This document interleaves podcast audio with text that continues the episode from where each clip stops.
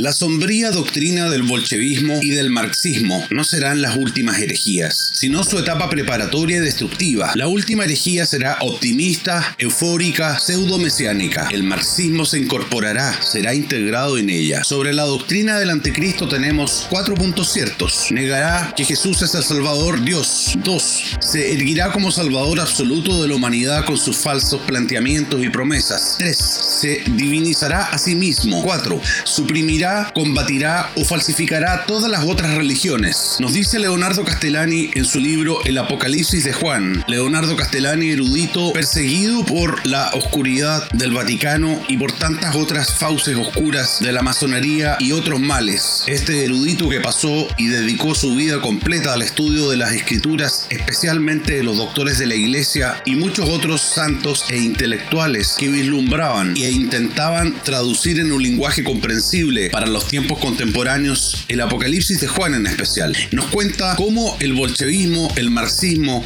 iban a estar íntimamente ligados en el plan del demonio y que por medio de la utilización de las sectas masónicas y sus caretas, la ONU, el World Economic Forum, o sea, el Foro Económico Mundial, el Fondo Monetario Internacional, el Banco Mundial y tantos otros que todos ya conocemos, iba a esparcir a la fuerza, comprando políticos de falsa derecha, de izquierda, de centro, para que mancomunadamente hundiesen a la humanidad y la sumiesen a su cretinización y a un oscurantismo espiritual que los arrastrara al averno. Soy Roberto García, psicólogo, y este es Nuevo Orden Mundial sin velo. Muchas gracias por asistir a esta segunda parte de nuestro cúmulo de episodios dedicados especialmente para poder comprender cómo los políticos nos están engañando y cómo si son parte, aunque sea de forma sublime, si han estrechado las manos sudorosas del demonio a través de la gran logia de tu país, entonces ya han sido excomulgados y por ende no son ni siquiera cristianos, sino que es tan grave que ya se podría decir entonces que son soldados trabajando para el despliegue táctico de los planes de Lucifer. ¿Y por qué es tan importante y por qué damos un hincapié tan tan insistente en este humilde portal referente de eso? Porque parece ser que la gente aún no ha podido dilucidar que la ilusión óptica la prestidigitación del mago sacando el conejo del sombrero. Y estamos hablando transversalmente del el espectro de la izquierda a la derecha por completo. Es solo un truco de prestidigitación que tienen mucha facilidad narrativa para engañar y mentir a la gente con consignas hermosas de lo que cada persona quisiese o quiera o desee o anhele escuchar. En cuanto a principios, planes, logros, filosofías, orientaciones económicas y tantas otras cosas, pero que cuando llega el momento de las lealtades siempre eligen votar hacia el lado del demonio. Transversalmente ha sido así. El mejor ejemplo que tenemos, tenemos que siempre volverlo a citar por majadero que sea. En Chile, a pesar de que hubo fraude electoral, a pesar de que se esforzaron junto con Cervel, Adexus y tantos otros elementos circunspectos como pagarle a extranjeros por su voto, dentro de muchas otras cosas tan graves que han resucitado hasta los muertos para hacerlos votar ilegalmente. Obviamente este es un eufemismo, pues han falsificado votos de personas difuntas, amigos míos. Ellos no le hacen asco a las tácticas del mal, porque si recordamos bien, el juramento masónico en distintos grados implica el juramento, valga la redundancia, de nunca hacer el bien y de despreciar a los gentiles, a quienes aún han mantenido y pervivido su fe o su inocencia y no quieren participar arrodillados siguiendo las órdenes del demonio. Entonces desprecian a la humanidad, desprecian a todos los gentiles ignorantes, tal como lo decía Marx en sus poesías, ese pigmeo ignorante y sucio al que quiero pulverizar. Y Castellani nos dice algo muy similar a lo que dice Efesios referente de eso. Dice, combinado con lo de Efesios, habrá guerras civiles y guerras extranjeras, habrá caos e incertidumbre, porque habrá muchos reyes, no para regir el mundo, sino más bien junto con sus principados para ordeñarlo hasta la muerte. Palabras del Leonardo Castellani, uno de los últimos sabios de la iglesia fallecido a principios del siglo pasado. Por supuesto que recomendamos altamente que vean el programa anterior de la saga Marx y Satán. Sin embargo, para quienes no lo hayan podido encontrar o estén limitados de tiempo, a pesar de que repito que destaco la importancia de revisar el material, pero escucharemos el final de la poesía Oulanem, que es el nombre santo, digamos, de Cristo Emanuel al revés, porque los satánicos, como explicamos en este programa, están obsesionados con la inversión de imágenes, de conceptos santos. En las misas negras dijimos, hacen la misa al revés, con ropa de sacerdote, a estolas y todo, crucifijos, todo al revés, para culminar en la quema de la Biblia y la promesa de que no van a hacer ningún bien, que van a destruir el mundo y que van a cometer masivamente todos los pecados capitales sistemáticamente. Pues bien, está claro que Marx recibió de la iglesia satanista secreta los ritos de iniciación, pues se ve impregnado a lo largo de todo su trabajo y todo su corolario de poesías y de intentos de crear algún tipo de arte oscuro documentado extensamente, aunque le moleste a los demoníacos que abrazan estas tinieblas encubiertas de justicia del proletariado o hoy en día justicia social. Satanás, a quien sus adoradores ven en sus orgías alucinantes, en realidad habla a través de ellos, nos dice el libro de Brumbrand, que analiza a la luz de Marx el satanismo evidente de las logias masónicas y por supuesto por consiguiente de uno de sus destacados miembros, Marx. Así Marx solo es el portavoz de Satanás cuando pronuncia en su poema Invocación de uno en la desesperación las palabras, abro comillas, deseo vengarme de aquel que gobierna arriba. Escuchen mis queridos amigos para empezar este programa y unirlo un poco a lo que hablamos en el anterior. Al final del el poema Oulanem, que es Emanuel a la inversa, como les encanta a los satánicos para insultar a los santos, dice así, si hay algo que devora, saltaré dentro de él, aunque traigo el mundo en ruinas conmigo. El mundo que se acumula entre mí y el abismo voy a romper en pedazos con mis maldiciones duraderas. Arrojaré mis brazos alrededor de su dura realidad. Abrazándome, el mundo lo hará tontamente fallecer y luego hundirse en la nada absoluta, perecido, sin existencia. Eso sería realmente vivir. Poesía o danem o obra que escribió el señor Marx creacionó a los 18 años de edad. Y yo que soy experto en salud mental y en psicodiagnóstico les puedo decir que esa es la idea culmine para hacer o presentar los primeros brotes psicóticos que son las puertas de entrada que muchas veces se confunden con una mera complicación de salud mental y muchas veces están relacionadas con la participación en estas oscuras sectas que propenden por supuesto y facilitan el ser un entre comillas como ellos le llaman un canalizador de sus deidades que en Salmos ya sabemos que las deidades paganas no son otra cosa que neta y puramente demonios. Lo que intentamos hacer en este programa entonces es que la gente por fin, aunque sea, empiece a preguntarse por qué están mancomunados tanto la masonería como el marxismo, la figura de Marx y ni hablar todas las figuras satanistas y todos los ritos satánicos que hicieron durante la revolución bolchevique y la invasión del ejército rojo a Europa. Es parte de la historia prohibida porque los libros de historia han sido editados casi por completo por los entre comillas ganadores de la guerra. Sin embargo, hay extensa data de rituales satánicos hechos en Ucrania, en Rumania, en Polonia y tantas otras partes en las cuales violaban y mutilaban sacerdotes, hacían que las pobres eh, monjas comiesen de estos restos humanos crudos o si no las violaban masivamente, forzaban a que la gente hiciera sus necesidades sobre crucifijos y que posteriormente se comieran sus excrementos. Amigos, todo esto está documentado en varios libros, uno de ellos Guerra contra la Iglesia de Maurice Pinay, que no es sino un seudónimo de los diversos autores que fueron muchos de ellos asesinados, parte del clero, aberrados con el rumbo que estaba tomando no solo la iglesia, sino la humanidad completamente infectada por la masonería del demonio y sus dos brazos armados, la falsa derecha para corromper los corazones de los conservadores y creyentes con falsas consignas precisamente de ello, pero tomando decisiones en la dirección del GPS del demonio y por qué no decir de nuevo lo de siempre, el marxismo que viene de este caballero tan siniestro y activo dentro del mundo del satanismo y la masonería. Hay que entender igual entonces que en estas situaciones que contamos del pasado que hicieron todos los seguidores homicidas, genocidas y eugenicidas, seguidores del marxismo, hay que entender que la batalla, aunque se libera en gran parte por supuesto en el plano físico, es una batalla espiritual por la corrupción de las almas, no otra cosa. Y claro que cuando uno lo mira con torpeza impropia de la adultez, pareciera ser que solo son decisiones políticas que siguen una cierta ideología que parece ser que por tontería o falta de inteligencia los participantes de la secta del demonio, que son quienes controlan, sí, cierto, mucha gente estúpida, pero ninguno de ellos es estúpido. El señor Telier, el señor Guiller, el señor Chaguán, el señor Desbordes, el señor Piñera y muchos otros que no puedo mencionar porque no todos están preparados para escucharlo, pero el que tenga ojos que vea. Puede que estén al comando de orcos políticos y orcos de verdad que están destruyéndolo todo. Puede que estén al comando de gente poco inteligente, inclusive de los mismos llamados orcos, que son estos jóvenes delincuentes con el cerebro vacío y el alma fracturada. Aún así, los cabecillas saben perfectamente bien que lo que están haciendo es hilar el tejido del demonio para la abominación, para la gran abominación de la desolación en palabras bíblicas. Volviendo a Castellani, interesantemente nos dice, cuando Cristo vuelva, la situación será terrible. Solamente el fariseísmo, el pecado contra el Espíritu Santo es capaz de producir esa magna apostasía que él predijo. Comillas, la mayor tribulación desde el diluvio hasta el día de hoy. O sea, terriblemente poderosa, nunca antes vista por el ojo humano. Será producida por la peor corrupción, la corrupción de lo óptimo. El dolor, nos dice Castellani, solo remediable por Dios en persona es el producido por la corrupción irremediable. Y a eso se refiere cuando dice que la sal pierde su salinez.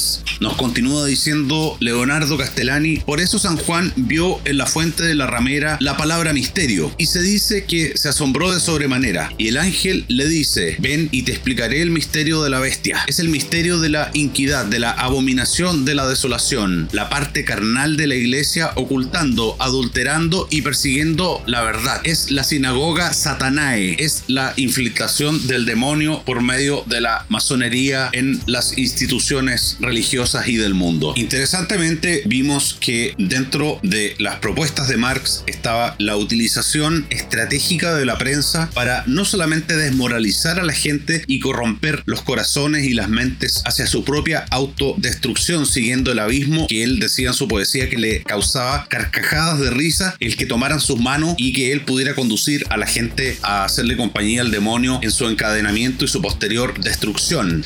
Y es muy interesante que Leonardo Castellani en su brillante obra El Apocalipsis de Juan dice lo siguiente, la visión alude pues a la persecución universal y a la última apostasía, molestada por el testimonio a Cristo de los dos santos. Para este universal regocijo demoníaco es menester que exista el periodismo. A propósito del periodismo, nos dice Leonardo Castellani, a propósito del periodismo, muchas extravagancias suscitado, buen símbolo de la manga de sofistas que atormentó al mundo por más de un siglo, validos de la llamada libertad de prensa, que es la patente del sofista, de la Revolución Francesa, de la Gran Guerra del 39, que todos sabemos que es una guerra masónica para destruir la fe. Y en este tiempo vigió la libertad de prensa, nos dice Castellani, que son las alas que hacen estruendo de los sofistas. Dice Castellani, desde la Gran Guerra se acabó la libertad de prensa, los gobiernos y los consorcios capitalistas se incautaron fuertemente del famoso cuarto poder del Estado, el periodismo, convirtiéndolo entonces en una máquina de ingeniería social, con no otro fin contrario al de la inocente visión de que es meramente informar la verdad, sino por el contrario, conducir a las mentes hacia la dirección de la conveniencia del establishment tecnócrata que ya sabemos que en gran parte está encarnado en la masonería luciferina. Nos cuenta en su visión en la que él amalgama la masonería, el luciferismo y el marxismo, Brumbrand, y dice que su investigación le llevó a concluir de que Marx se inspiró grandemente las palabras del marqués de Sade, que son las siguientes. Aborrezco la naturaleza, me gustaría dividir su planeta, obstaculizar su proceso, detener los círculos de estrellas, derrocar los globos que flotan en el espacio, destruir lo que sirve a la naturaleza, proteger lo que la daña. En una palabra, deseo insultarlo en mis obras. Quizás podamos atacar el sol, privar al universo de él o usarlo para incendiar el mundo. Esos serían crímenes reales. De Sade y Marx entonces propagan las mismas ideas, dice Wurmbrand. Los hombres honestos, así como los hombres inspirados por Dios, a menudo buscan servir a sus semejantes, escribiendo libros y dirigiendo sus obras para aumentar su reserva de conocimiento y conciencia, mejorar su moralidad, estimular sentimientos religiosos o de virtud, o por lo menos proporcionar bienestar y relajación al espíritu. Nos dice por cambio, el diablo es el único ser que conscientemente solo suministra maldad a la humanidad y lo hace a través de sus sirvientes elegidos selectamente. Hasta donde yo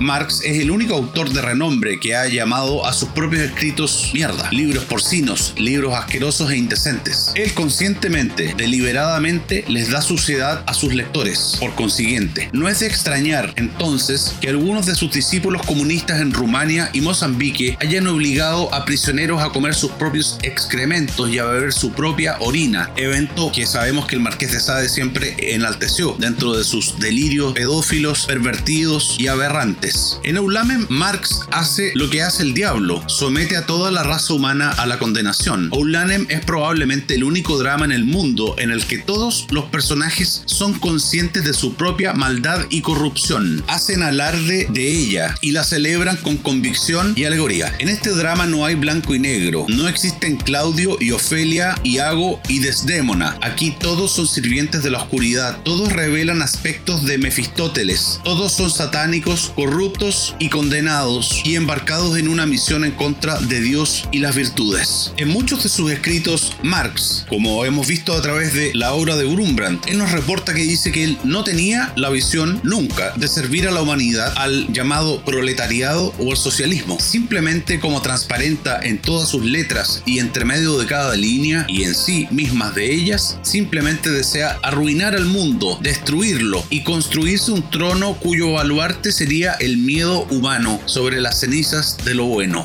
En ese momento la correspondencia entre Karl Marx y su padre, alrededor de los 18 años, incluía algunos pasajes especialmente crípticos. El hijo escribe, se había caído el telón, mi santo de los santos se rompió en pedazos y se tuvieron que instalar nuevos dioses. Estas palabras fueron escritas el 10 de noviembre de 1837 por un joven que había profesado cristianismo hasta entonces. Anteriormente había declarado que Cristo estaba en su corazón. Ahora esto ya no es así. ¿Quiénes son los nuevos dioses instalados en el lugar de Cristo? El padre le responde, me abstuve de insistir en una explicación sobre un asunto muy misterioso, aunque parecía muy dudoso. ¿Qué era este misterioso asunto del que habla el padre de Marx? Ningún biógrafo de Marx ha explicado estas extrañas oraciones y la mayoría de ellos ha intentado obviar, omitir y esconder estas tenebrosas misivas. Curiosamente, el masón presidente legítimo de Chile, haciendo un pequeño paréntesis, Gabriel Boric, llega a dar risa lo lleno de sí, jactancioso, narcisista y enfermizo de su pensamiento, pues él señala que es un adelantado en política y ese es el motivo por el cual nosotros, el pueblo ignorante y estúpido, se puede desprender de sus palabras, no podemos comprender y lo vemos como un error. Pero yo me pregunto, ¿qué tan pionero puede ser algo que en su origen viene de los años 1800 y todas las veces ha significado millones y millones y cientos de millones de muertos y no solamente muertos producto de lo que la gente cree de balazos, de guerra y de bombas, sino muchos de ellos como en la isla Nacino en Rusia y les insto que lo investiguen, fueron transformados en caníbales intencionadamente por el ejército rojo explícitamente por orden de Stalin. Muchos pensarían que solamente es un psicópata sangriento, sanguinario, pero muchas personas cercanas a él en distintas obras han podido encontrar documentos, órdenes, memorándum, cosas por el estilo, que prueban que él estaba absolutamente consciente de que estaban haciendo un rito satánico, deshumanizando a la gente, convirtiéndola en lo que hoy el cine por ingeniería social sigue propagando, que es básicamente una especie de zombie tan hambriento que termina comiendo la carne de sus pares, asesinándolos a sangre fría. En la isla Nacino ya llegó al punto en que Stalin, cuando quería torturar a una mujer o a una familia, enviaban a uno de sus miembros en una balsa con muchos soldados en el lado de Stalin, digamos de la costa, apuntando con armas de fuego diciendo o remas hacia la isla Nacino o te fusilamos aquí mismo y fusilamos a tu familia y la torturaremos. Muchas veces enviaron bebés para torturar madres y apenas llegaban las balsas a la isla tenebrosa, satánica de Stalin, terminaban alimentándose, por supuesto, como en un film de zombie no lo ha podido lograr tan macabramente, bebés, niños, mujeres, hombres,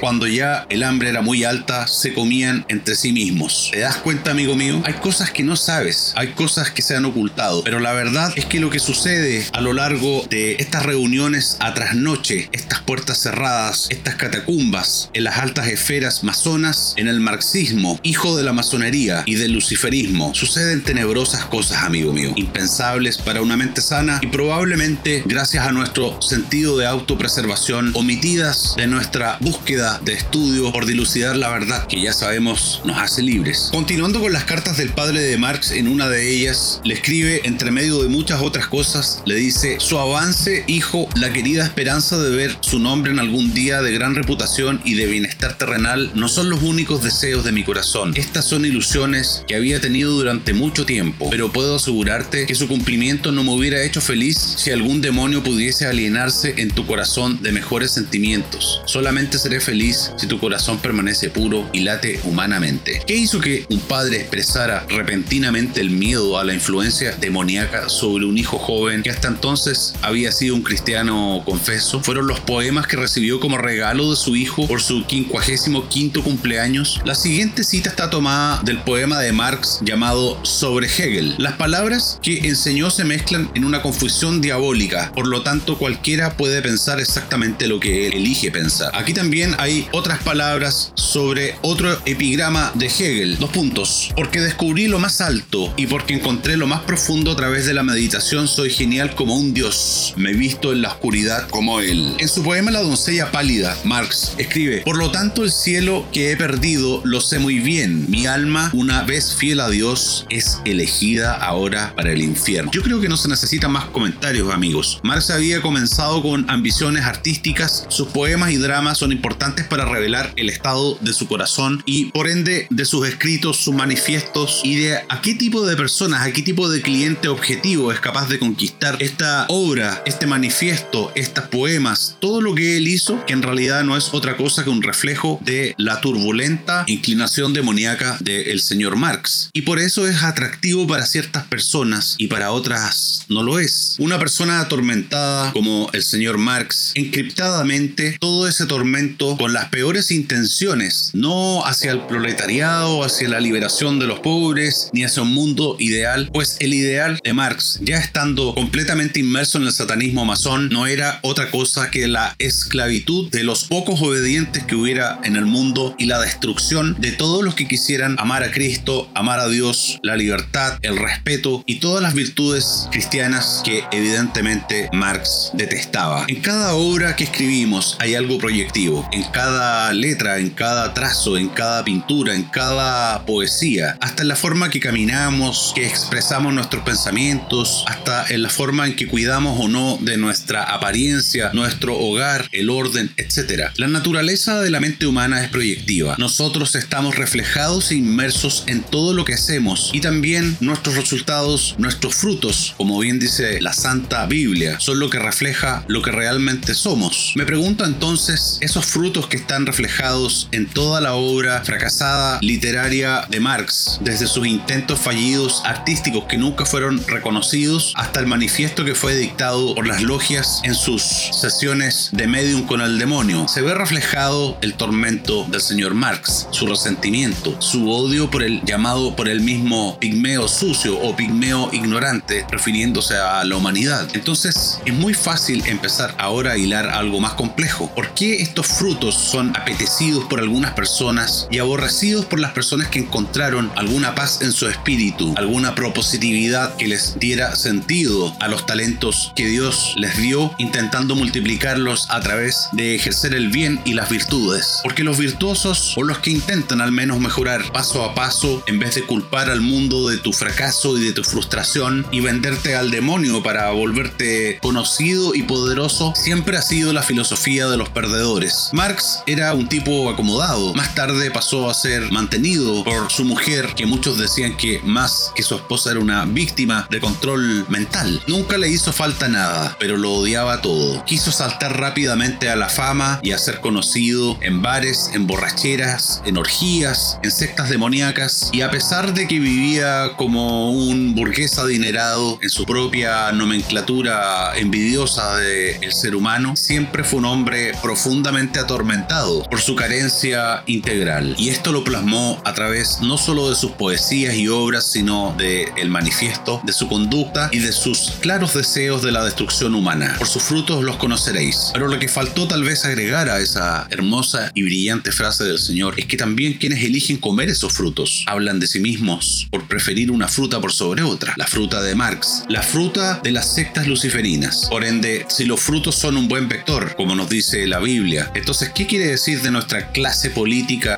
en la brillante recopilación que hizo Alberto Bárcena en su maravilloso libro de investigación científica e histórica llamado Iglesia y Masonería, las dos ciudades. Él recopiló una serie de documentos de antes del Concilio Vaticano II, que es cuando se declaró el puntapié inicial de la infiltración interna de la Iglesia para su destrucción. Bárcena nos dice lo siguiente, citando documentos oficiales, no podían los fieles entrar en dichas sociedades ni colaborar con ellas, de ninguna manera según esta constitución, valedera por siempre, bajo pena de excomunión ipso facto. Pero a pesar de esta detallada declaración solemne del sumo pontífice, no tardaron las sociedades condenadas en hacer correr el rumor de que su condena estaba superada. Solo esperaron hasta la muerte de Clemente XII, de manera de que su sucesor, Benedicto XIV, se vio obligado a confirmarla mediante la Constitución Apostólica Providas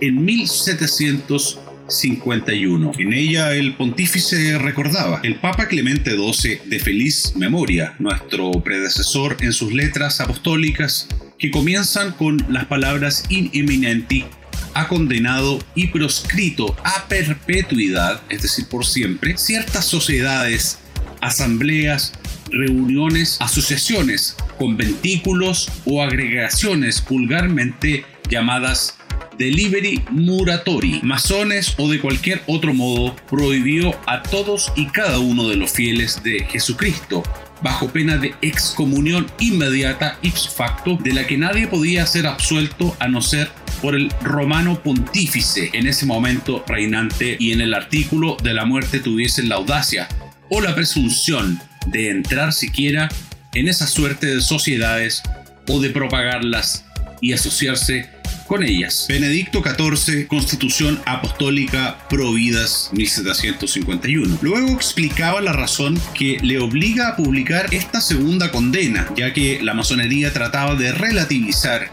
por supuesto, estas constituciones apostólicas esparciendo rumores con su prensa falsa que en ese tiempo ya cumplían el pestífero rol que cumplen hoy día los medios de prensa para engañar y hundir a las almas. Entonces recalcaba la razón que le obliga a publicar por segunda vez una segunda condena. Dice así, más como nos han faltado personas, según nos han informado, que no han temido afirmar y extender entre las gentes del pueblo y la dicha pena de excomunión lanzada por nuestro predecesor ya no tiene efecto ninguno porque la constitución que acaba de ser reproducida no había sido confirmada por nosotros, como si las constituciones apostólicas dadas por un papa tuviesen necesidad de ser mantenidas de la confirmación expresa del pontífice su sucesor. Nos queremos y decretamos tenga fuerza esta constitución para siempre. Contra toda costumbre, el Papa tenía que respaldar un pronunciamiento anterior, además tan solemne y razonado como in eminenti, a causa del rumor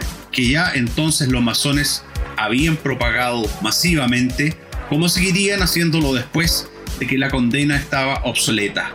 Pero Benedicto XIV no se limitó a confirmar lo establecido por Clemente XII solamente, sino que dice, comillas, otro motivo poderoso de la condena consiste en el pacto secreto e impenetrable por donde se oculta todo lo que se hace en esta especie de conventículos. Las cosas honestas siempre están a la luz del día y las que no lo son siempre están oscuras en las conspiraciones de las tinieblas propias de dichas sectas y logias llamadas masónicas. Curiosamente, en la misma obra de, de la Rive, el libro masónico que se llama La mujer y el niño en la masonería universal, encontramos en la página 588 lo siguiente de puño y letra del señor Albert Pike, que no es sino uno de los satanistas más destacados, masón grado maestro 33. Dos puntos. Lo que debemos decir a la gente es que adoramos a un Dios, pero es el Dios al que uno adora sin superstición. A ustedes, soberanos, grandes inspectores generales,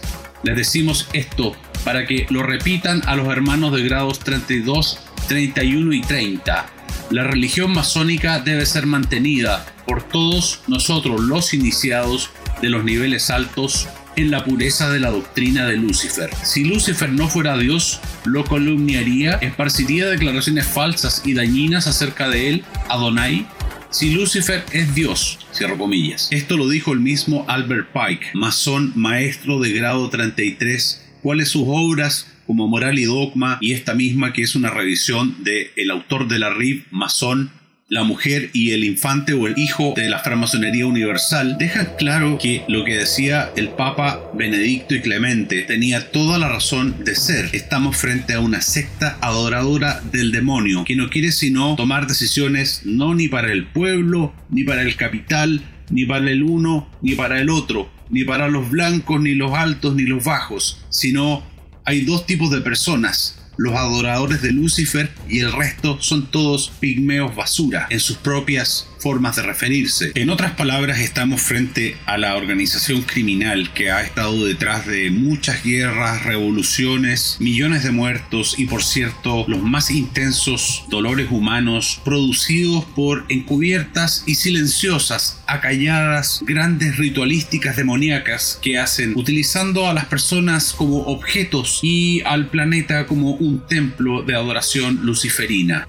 Desde aquí no podemos dejar pasar por una virtud de transparencia, de honestidad y de honor con nuestro juramento de cumplimiento para con Cristo y Dios, que si están todas estas constituciones papales, estas bulas papales que condenan con excomunión inmediata a cualquier persona que siquiera estreche la mano en alguna reunión de la masonería, mucho menos que se asocie, asista, conspire y hagan todo tipo de engaños políticos que planifiquen y conspiren en contra de sus propias naciones, su planeta y la espiritualidad del llamado pueblo del que tanto se jactan. Tenemos que hacer el ejercicio intelectual y cada uno debe hacerlo en casa. ¿Cuántos de los políticos que hemos seguido equivocadamente han sido miembros de esta secta? ¿Cuántos lo siguen siendo de forma encubierta? ¿Quiénes son disidencia controlada y quiénes no? Pues aunque digan cosas buenas, aunque tengan actitudes simpáticas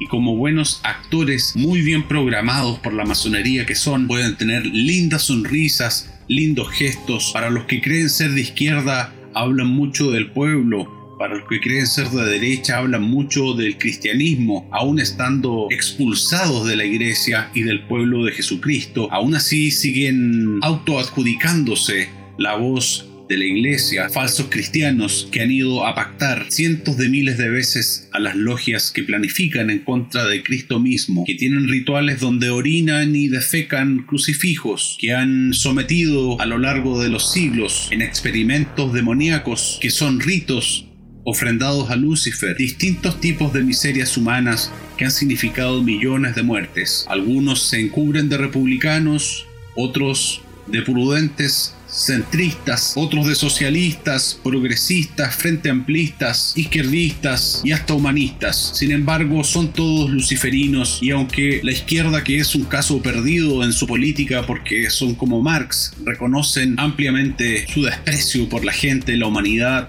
y las virtudes cristianas, tenemos falsos republicanos y falsos derechistas que dicen estar con Cristo, pero en las sombras conspiran y estrechan las manos con escamas de los masones. ¿No es acaso el deber de todo ciudadano, de todo hombre que dice ser un patriota, un hombre de bien, que defiende la virtud, que no tiene cuentas pendientes con el diablo y que cada día, a pesar de sus fallas, vive para mejorar. ¿No es un deber acaso de quien diga eso de sí mismo? Esclarecer la verdad, caiga quien caiga, institución que sea, personaje que sea, por querido que haya sido antes cariño logrado con engaños, ¿no es acaso un deber llegar hasta el fondo de la verdad? ¿O a veces queremos pensar que algunas partes y promesas y mandatos de la Biblia pueden ser puestos entre paréntesis para nuestra propia conveniencia y seguir con negación, siguiendo a los mismos líderes que en realidad tienen un puñal escondido detrás, esperando para poder sacrificar todo lo que sea necesario para seguir autoendiosándose, tal como lo hace el príncipe de las tinieblas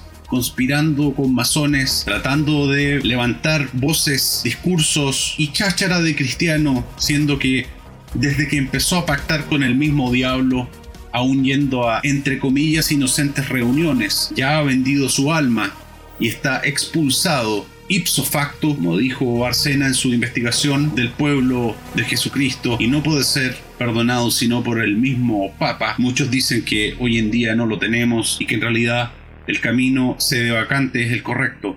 No soy experto en eso, no soy dueño de la verdad, pero sí sé que el esfuerzo de la verdad caiga quien caiga, de no hacerse, nos llevará a la desgracia y a siempre estar como los ratones del flautista de Hamelin, siguiendo la melodía de las mentiras y actuando hipócritamente como si estuviéramos asombrados cuando nos estafan, nos engañan, nos pisotean y hacen lo contrario de lo que prometieron en tiempos de campaña. ¿No es acaso nuestra propia responsabilidad también levantar la voz, abrir los ojos, afinar los sentidos y condenar lo condenable, aún teniendo compasión cristiana por quienes han elegido el camino de Lucifer. Exigimos mucha pureza, exigimos transparencia, exigimos diligencia y por ende tenemos que partir siendo nosotros mismos el cambio. Parece una consigna razonable, mis queridos amigos. Y ya lo creo que cuando se me ocurrió por inspiración divina el hacer este complejo programa en donde capítulo a capítulo en este análisis de Marx y Satán y de la masonería luciferina, hacer la difícil bajada al mundo actual, a lo que está pasando en la contingencia política, a la luz de todo lo que hemos visto en estos programas, cada vez se ve más y más cerca la unión entre todos los puntos que hemos estado tratando para poder comprender a la luz de estos lentes cristianos, honestos, buscando con errores y caídas, pero buscando sin descanso la verdad. Hemos logrado poder comprender la realidad, la complejidad de tener que reconocer que los líderes que dicen representarnos, en realidad con embustes, engaños, con prestidigitación, ingeniería social, programación neurolingüística y todo tipo de técnicas propias del control de masas, no hacen sino tocar la flauta de Hamelin, llevándonos al Averno, como Marx prometió a través de toda su obra, el arrastrarnos a ese lugar oscuro donde sería condenado Lucifer, llevarnos de la mano junto a él y sonriente disfrutar de cómo se tortura, destruye, incendia el alma de los tontos útiles en palabras de Stalin que cometieron el error de seguir falsas consignas, todas diseñadas en el laboratorio del diablo, de la masonería, esbirros del demonio que han logrado escabullirse del intelecto humano. Es aquí que se vuelve más vigente que nunca. 1 Corintios 2, 14. Pero el hombre natural no percibe las cosas que son del Espíritu de Dios, porque para él son locura y no las puede entender porque se han de discernir espiritualmente. Y como hemos dicho, y lo dice mejor que yo Efesios, Castellani y tantos otros autores brillantes que vinieron a servir al desarrollo de la lucidez espiritual y por ende perceptiva e intelectual del ser humano. Esta es una guerra contra los principados de Lucifer en la tierra. Es una guerra espiritual en la cual ya no se puede seguir con medias tintas.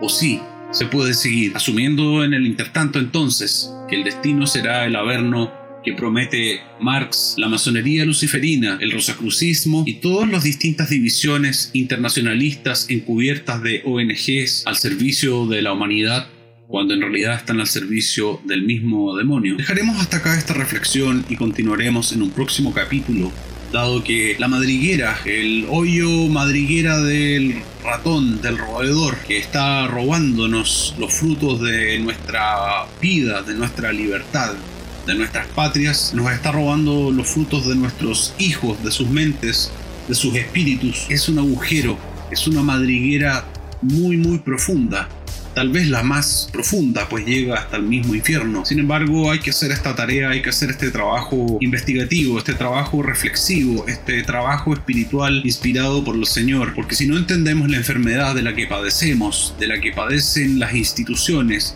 de la que padecen las naciones, no vamos a entender nada, no vamos a poder prever, solamente vamos a despertarnos en el suelo después del gran golpe del mal. Hay que entender y hay que ser valientes para ver, caiga quien caiga, quiénes están en un lado y quiénes en el otro.